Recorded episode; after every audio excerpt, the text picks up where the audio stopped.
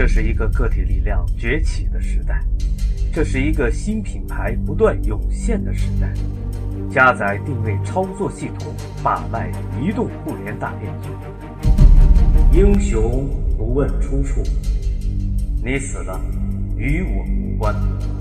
定位帮全球脑中心马上开始。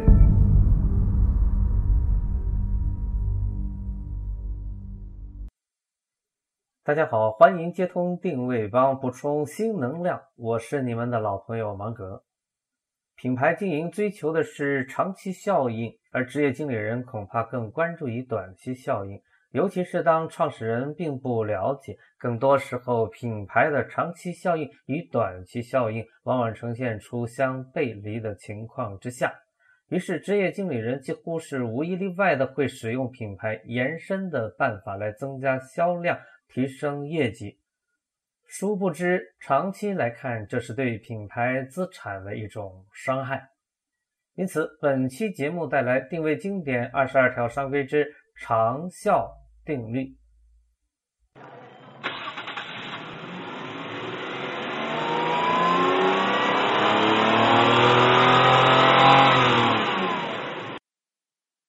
酒精究竟是一种兴奋剂，还是一种抑制剂？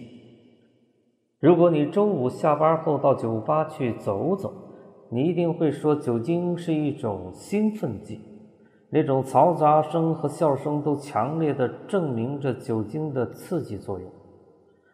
然而，在凌晨四点，当你看见那些在酒吧度过了欢乐时光的顾客醉倒在街头时，你肯定会说酒精是一种抑制剂。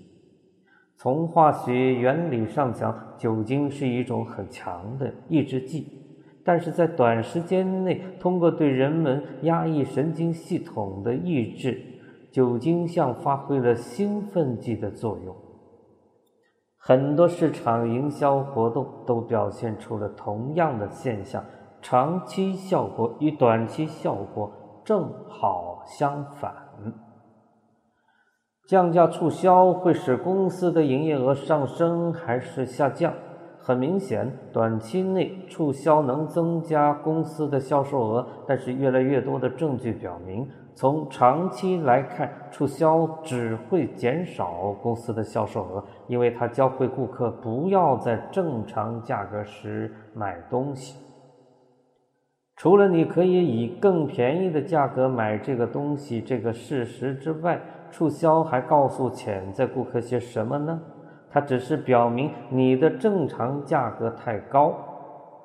在降价结束之后，顾客往往会回避这种有降价声誉的商店。为了维持销售额，零售商发现他不得不几乎不停地进行降价销售。如果你走在一个零售街区内，你就会发现一连串的商店都在橱窗内挂着降价销售的招牌，这已经变成了一种常见的现象。汽车的打折销售活动增加了汽车的销售吗？汽车打折销售的兴起与汽车销售的下滑处于同一时间段内。美国汽车的销量已经连续五年呈直线下滑趋势。纽约市最大的家具公司西曼斯曾经每周举行一次促销活动，最后西曼斯破产了。没有证据说明优惠券销售从长远看会增加销量。很多公司发现，他们每季都要发放一次优惠券，以保持平稳销售，而一旦停止发放优惠券，销量便会下降。这意味着该公司发放优惠券不是在增加销量，而不过是在保持发放优惠券后的销量不致下降。优惠券销售就像一种毒品，你连续使用它，只不过是因为停用它的结果会很痛苦。任何形式的优惠券销售、折扣销售以及其他降价销售，都不过是在告诉顾客。只有在得到便宜时才购买。如果公司一开始就不发放优惠券，又会如何呢？在零售业，那些成功的大零售商都是那些实行天天低价策略的公司，如沃尔玛公司、卡玛特公司以及一些发展迅速的仓储式商店。总的来讲，几乎走到任何地方，你所看到的大多数价格都是起伏不定的。民航业与超级市场业就是例子。然而不久前，保洁公司还是大胆地做出了实行统一价格政策的决定，这可能会是一种新趋势的开始。在日常生活中，有很多短期受益而长期受损的事例，犯罪。便是一个很典型的例子。如果一个人从银行抢走十万美元，结果被关上十年监狱，你或者认为他是一天挣了十万美元，或者认为他是连续劳动十年，每年挣一万美元，这完全取决于你的看法。通货膨胀可以在短期内刺激经济增长，但从长远看，它将导致经济衰退。从短期效果来看，过度饮食可以满足人的食欲，但从长久来看，它将导致肥胖，甚至精神沮丧。生活中有很多方面，如花钱、服药、性生活的远期效果与近期效果往往存在明显的矛盾。但为什么市场营销行为的远期效果如此难以为人们所认识呢？让我们看看品牌延伸。从短期效果看，品牌延伸无一例外的会增加销售。啤酒行业的案例便明显的说明了这一点。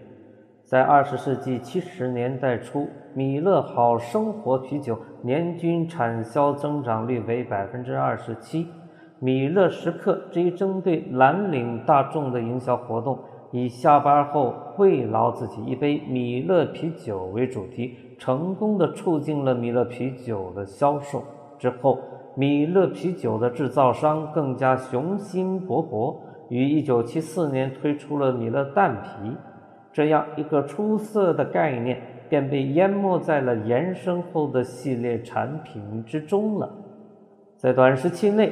这两种啤酒和睦相处，一种适合于蓝领大众，米勒好生活；另一种则适合于雅皮阶层，说的是米勒淡啤。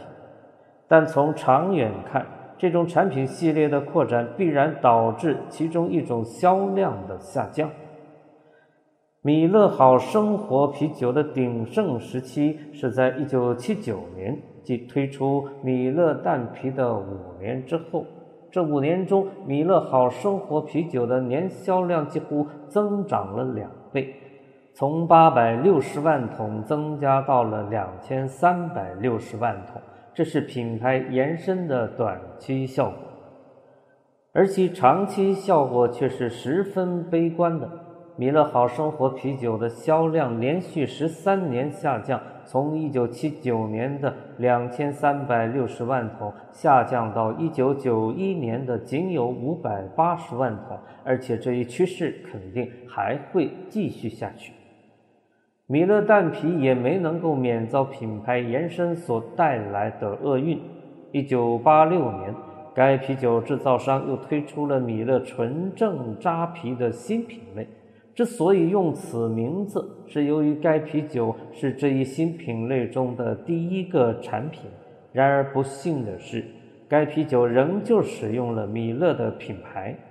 历史往往会重演。五年之后，米勒淡啤的销量也达到顶峰，之后便开始下降。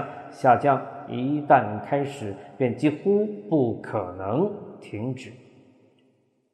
如果不是有意观察的话，很难看到品牌延伸的长期效果。对那些只关心下一季度营业报表的管理者来说，尤其如此。假如子弹要用五年的时间才能够击中目标的话，恐怕只有很少的罪犯会被判杀人罪。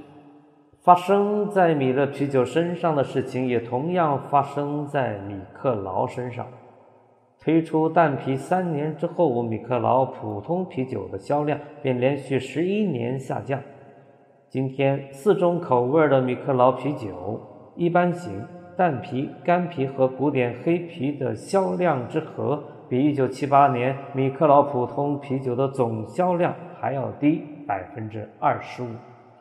科尔斯啤酒也遭遇过同样的命运。科尔斯蛋啤的推出导致了普通科尔斯啤酒销量的下滑。今天，该啤酒的销量只是过去的四分之一，甚至王牌啤酒也同样如此。百威啤酒的销量在禁酒令取消之后一直是逐年上升的，而在近三年却不断的下降。原因何在？正是由于百威蛋啤的出现。你可能会认为，米勒库尔斯和海斯不惜啤酒厂商不得不扩展其原品牌，因为蛋啤已经统治了市场。如果你相信报纸上的报道，你会认为所有的人都在喝蛋啤，但这并不是事实。在推出米勒蛋啤十八年后的今天，蛋啤仍然仅占啤酒销量的百分之三十一。在市场营销的其他领域，品牌延伸的长短期效果显现得更为迅速。莫加尼公司于1985年推出了可口可乐时装，两年之后其批发额就达2.5亿美元。第三年，该系列服装转眼失去魅力，价值千百万美元的产品积压在公司仓库之中。唐纳德·特朗普公司遭遇了莫加尼公司同样的经历。起先，唐纳德获得了成功，将能得到银行贷款的所有项目都冠以特朗普的名字。什么是特朗普？它包括一家饭店、三家赌场、两座公寓大楼、一条航线以及一家购物中心。幸福杂志称，特朗普公司是对资金流动和资产价值有敏锐目光的投资者、精明的市场营销者和狡猾的商人。《时代》和《新闻周刊》都曾将唐纳德作为封面人物，而今天特朗普公司却负债十四亿美元。使他在短期内成功的因素，恰恰导致了他在长期中的失败。这一因素便是品牌延伸。市场营销看上去简单，但它的确不是外行人所能够胜任。